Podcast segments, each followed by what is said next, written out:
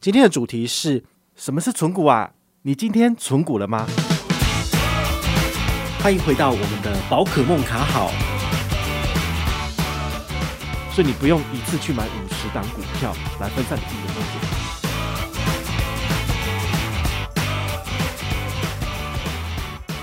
嗨，我是宝可梦，我们来聊聊这个存股是什么东西哦。其实。最近这两三年，存股的概念非常的盛行，甚至有很多的金融业者，他们都会以这个东西来当做是一个招揽，或者是说广告的标题。那你真的了解存股的风险吗？还是说你也是乐此不疲的在存股呢？好，这其实都是蛮有趣的一个议题，然后今天跟大家聊一下。啊，第一个，我们先来聊一下这个存股是什么？哈，存股其实很简单，它就是说你挑选了一档股票。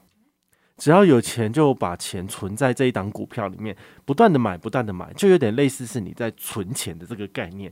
但我们一般而言，存钱就是把钱放到银行嘛，其实它不会有什么风险。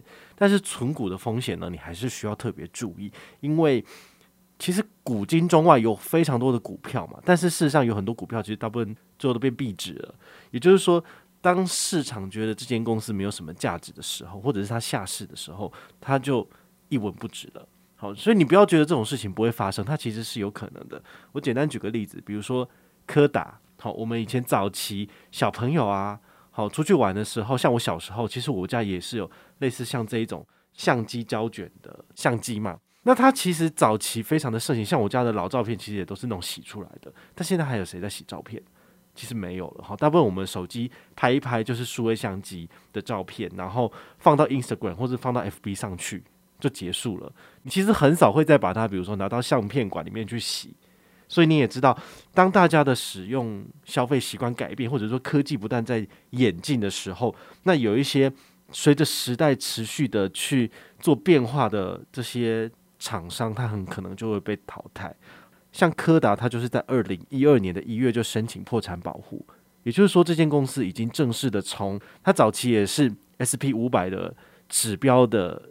股票也是在里面的哦，但最后也是被除名了。好，所以这种情形很常见，绝对不是我讲的柯达这个例子而已。其实有很多的股票，比如说以前的美国钢铁股，好，它最后也是像夏世或者是克莱斯勒，其实到最后都会有这种，就是呃经营不善、破产倒闭，或者是因为没有足够的竞争力，然后呢就被其他的新创公司给取代了。好，所以做存股以这个观念来讲的话，你必须要有一个能够看到未来的能力。你会知道说，诶，哪一个股票将来真的会赚大钱的？那你现在开始小小的存，你才有可能会成功嘛。所以你觉得存股这件事情，它是不是每个人都可以做到的？我反而觉得比较难。比如说我们现在讲说，哦，你可以存兆丰金，我就有朋友他存兆丰金，他存了一两百张。那你也知道兆丰金它的配发股息就是呃每一季固定发固定发，它就有点类似是非常稳定的金融股。但是你真的觉得金融股就是安全无虞吗？或者说公股银行的股票你就可以一直买一直稳赚吗？其实这很难讲，因为说真的，如果下一波的海啸风暴来了，好，这个金融海啸又再来一波，你真的觉得这些银行他们的体质够好到可以持续的挺立吗？不一定啊，因为其实像之前呃陈水扁时代的那些金改，好有好几次的一字金改、二字金改，那其实也是有很多的这种小的商业银行就被诟病掉了。好，那公股银行有时候也会有经营不善而需要有国家挹注资金的情形。其实金融股的风险没有你想象中的那么低，好，所以它是有可能会有一些呃倒闭的情形产生。当然，我们不希望它倒闭。因为倒闭的话，就会有很多多的问题发生，包括就是大家又要去政府前面丢鸡蛋啊，然后希望说政府要纾困嘛，要救我的股票啊什么的。所以，我们当然可以觉得说，只要中华民国政府还存在的情形之下，它下面的一些公营事业单位应该都没有问题。但是，万一要是有国际战争发生，比如说中共真的就打过来了，那在这种情况之下，如果我们的政府已经歼灭了，那你觉得股票市场还存在吗？其实就不存在啊。那这样子不要讲说。这些公股银行、这些公股的股票好了，你甚至是连台积电也可能为之倾覆就没了，对不对？那你要知道，台湾的股市其实占有全世界股票只有百分之一的份额而已。那你是希望把钱通通都放在台湾吗？还是说你应该要分散一些风险到不同的地方去？好，这个部分就是你自己要去思考的，就是当你有一定的钱的时候，你是要做的是存股的策略，还是说你要再分散更多的风险？好，这个是你必须要去思考的。那第二个，我觉得存股还有一个问题，就是说它很明显的是在看后照镜开车。应该说，其实也不只是大家，很多人还包括我自己也都有这样的问题，就是说，诶，我觉得现在这张股票好像看起来还不错，诶，那我就会很自然而然的去预期它未来的股票成长也会越来越高。那我就照着现在的经营状况。然后发配股息的状况来决定我是不是要继续投资，好，因为我们其实很难去从过去的历史资料去看到未来它会怎么发展，因为真的很难讲啊。不然一九七零年代的时候，那些买了柯达股票的人，他们会料想到他在二零一二年就申请破产吗？这种事情是很难去预料的。但是你也很难去想象到底下一个新世代的这个电子设备，好，新宠什么时候会出来？像 iPhone 问世以来也不过才十年吧。十多年嘛，二零零九年那个时候出来左右，你看才经过十几年而已，它就已经变成是市场的霸主了。那更何况会不会有下一个所谓的呃独角兽出来？好，有一个新的产业或是一个新的商品，一个杀手级的商品出来，这都是很难去讲的。好，所以呃，我们没有办法去从过去的历史资料里面去知道未来哪一个就是一个热门产业。如果我们会会这样的话，我们就重压个股就好了。我们如果会未卜先知就可以了嘛？所以为什么我会持续的去跟大家分享指数化投资的重要性的原因，是因为它的风险相对是比较低的。比如说零零五零就是全台湾前五十大市值的公司，所以你不用一次去买五十档股票来分散你自己的风险，你只要买这个指数化投资的 ETF 商品，你就可以完全的做到分散风险。但是如果你是纯股的话，比如说哦，我觉得中华电信很稳，然后呢年年赚钱，所以我要买它。那你一次就放了，比如说一两百万的钱放在那边，那万一要是哪一天真的中华电信不敌其他电信业者的竞争而倒闭，好，这不是不可能的事情，这是有可能的事情，只是几率高低或者是在什么时间点发生而已。那发生这种事情的话呢，你的钱就直接变成壁纸了，可以吗？还是你的退休金就化为乌有了呢？好，所以这个是你在做投资的时候，你一定要去思考的这个问题。其实。简单来讲，就是你到底有没有办法去存对股，或者是你存不对股，你存错了股票，那你风险就跟你一般买股票一样高啊。好，当然当冲之前解释解释过，就是当天的买卖，那你其实就是赚波段。但是呢，如果你放长期一点，你选错了股票，你还是一样有很高的风险的。所以不管怎么做，其实我觉得在股票上面的投资，其实就是一个呃，大部分的人都会是输家的一个游戏。如果你真的是要去场上去做交易的话，你可以思考一下，跟你做对手的交易到底是谁？他是外资吗？还是说他是法人机构？他们有完整的团队在那边去评估，甚至他们有内线消息。有内线消息的话，等他放到了新闻上面去，这都已经不是内线消息了。市场的股价早就已经反映了。那你再根据过往的新闻来做投资判断，其实本来就不会有赚钱的情形啊。怎么可能会赚钱？你会赚钱的话，大家每个人都是。看那些股票名嘴讲话，然后看这些电视新闻，你就可以赚大钱的。干嘛干单？没有啊，对不对？之前我在那个 IG 线都有问大家说，诶，你们有没有人去玩当冲？也有人回说有，有的人回说没有啊。有的人再更仔细的聊，他就有写说，他基本上都是少赚多赔啊。你可能做了一次两次，你有吸收好运，然后你赚了一点，但是以更长远的时间来讲的话，他其实大部分的交易时间都是在赔钱的。所以你真的要把你的钱就是。呃，投到股海里面去，然后就当成是别人的收益了吗？好，这件事情 我就觉得不是一个很聪明的做法。好，所以我就不建议大家花很多时间去玩股票。也许你可以赚钱，但是大部分很多人都都是赔钱的。如果你自己真的天资够聪明，你做了很多的努力，你也许你可以试着打败大盘。但是呢，大盘绝对没有你想象中的那么简单就可以打败了。因为除了你之外，还有千千万万个跟你一样的人都试图打败大盘。那它就是一个零和游戏嘛，有人赚钱就有人输钱。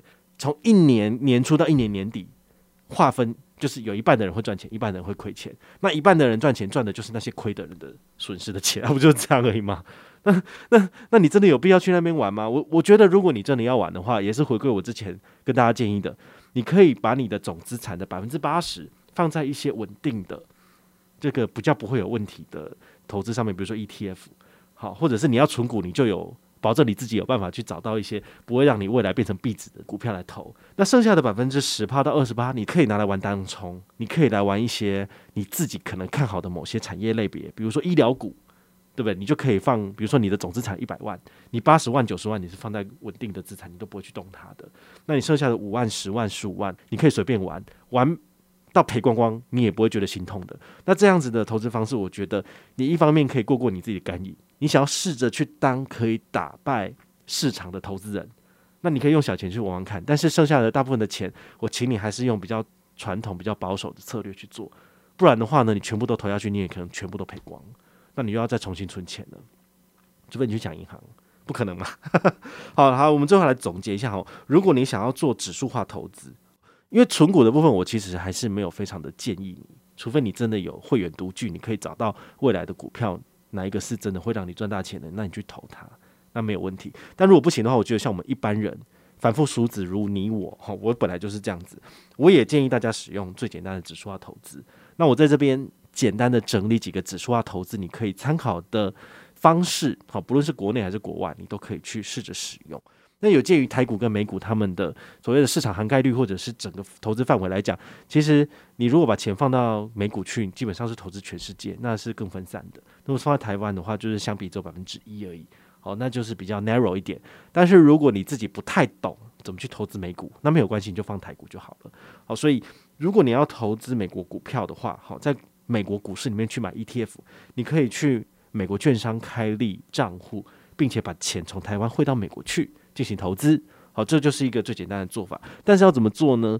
呃，这个网络上有非常多的部落格写分享，你可以网络上去搜寻，就可以看到很多人有免费的教你怎么去做开户，然后把钱汇过去。好，或者是你有什么问题，你也可以在这个大户的 Telegram 询问我，我也会教你。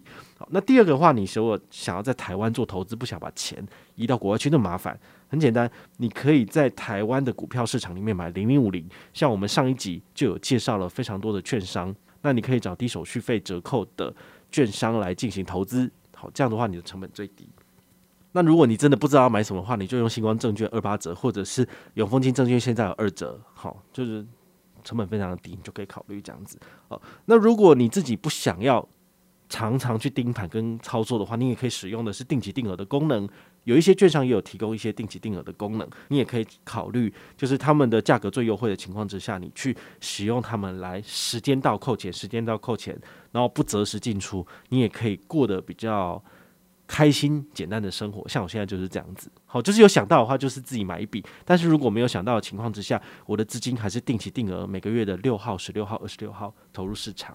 这样子，好，那我使用的是丰存股的美股跟台股的投资功能，那时间到，它就会把我的账上的台币跟美金扣了，然后丢到美国去，丢到台湾去。好，这是最简单的一个做法。好，那如果你自己本身不喜欢上面讲的这些的话，你还有一个可以考虑，就是永丰银行有一个 i brand 的这个 ETF 的投资系统，它是用这个 AI 好，也就是机器人的这个选股的方式，帮你选取全世界某些适合的 ETF，然后帮你做资产配置，每个月自动帮你做所谓的平衡。那你用这种方式的话，你也可以每个月固定投，比如说。一百美金就是三千块台币，那他就帮你无脑做了十几二十档的 ETF 的投资，这也是一种做法。不过，因为它掺杂了所谓的呃人工人为的这个所谓的选股，吼，所以它就比较不是那么的指数化投资了。哦，它只是让你的成本低一点这样子。那台北富邦银行也有推出奈米投，那奈米投也是一样，就是每个月帮你扣一百美金，好，大概是接近三千台币左右。然后呢，他也帮你去买全世界的 ETF。那这种产品其实我都有使用，我个人也是觉得诶蛮方便。如果是不太懂到底什么是 ETF，什么是美股 ETF 这种商品的人呢，是很适合来使用的，因为等于是由机器人来帮你代劳，通通都帮你选好股票，然后你就只要躺着赚就好了。会不会躺着赚不知道，但是呢，至少这两个我使用下来都是有五趴到诶，像我奈米投最近是十三趴的投资报酬率，但是因为它有。每年会给你收取一趴资产管理费的这个很沉重的成本哈，所以其实它也不是想象中的那么简单无脑去使用的，因为毕竟你要去思考一下，你比如说你放一万块钱在那边，好，他一年就会给你拿一百走，好，就是你总资产的一百块钱，他会给你收走，当做是他的资产管理费用。好，这个部分你就要自己去衡量到底适不适合你自己。好，所以今天跟大家介绍了存股的功能跟推荐指数化投资，也希望对你有所帮助。我是宝可梦，我们下回再见，拜拜。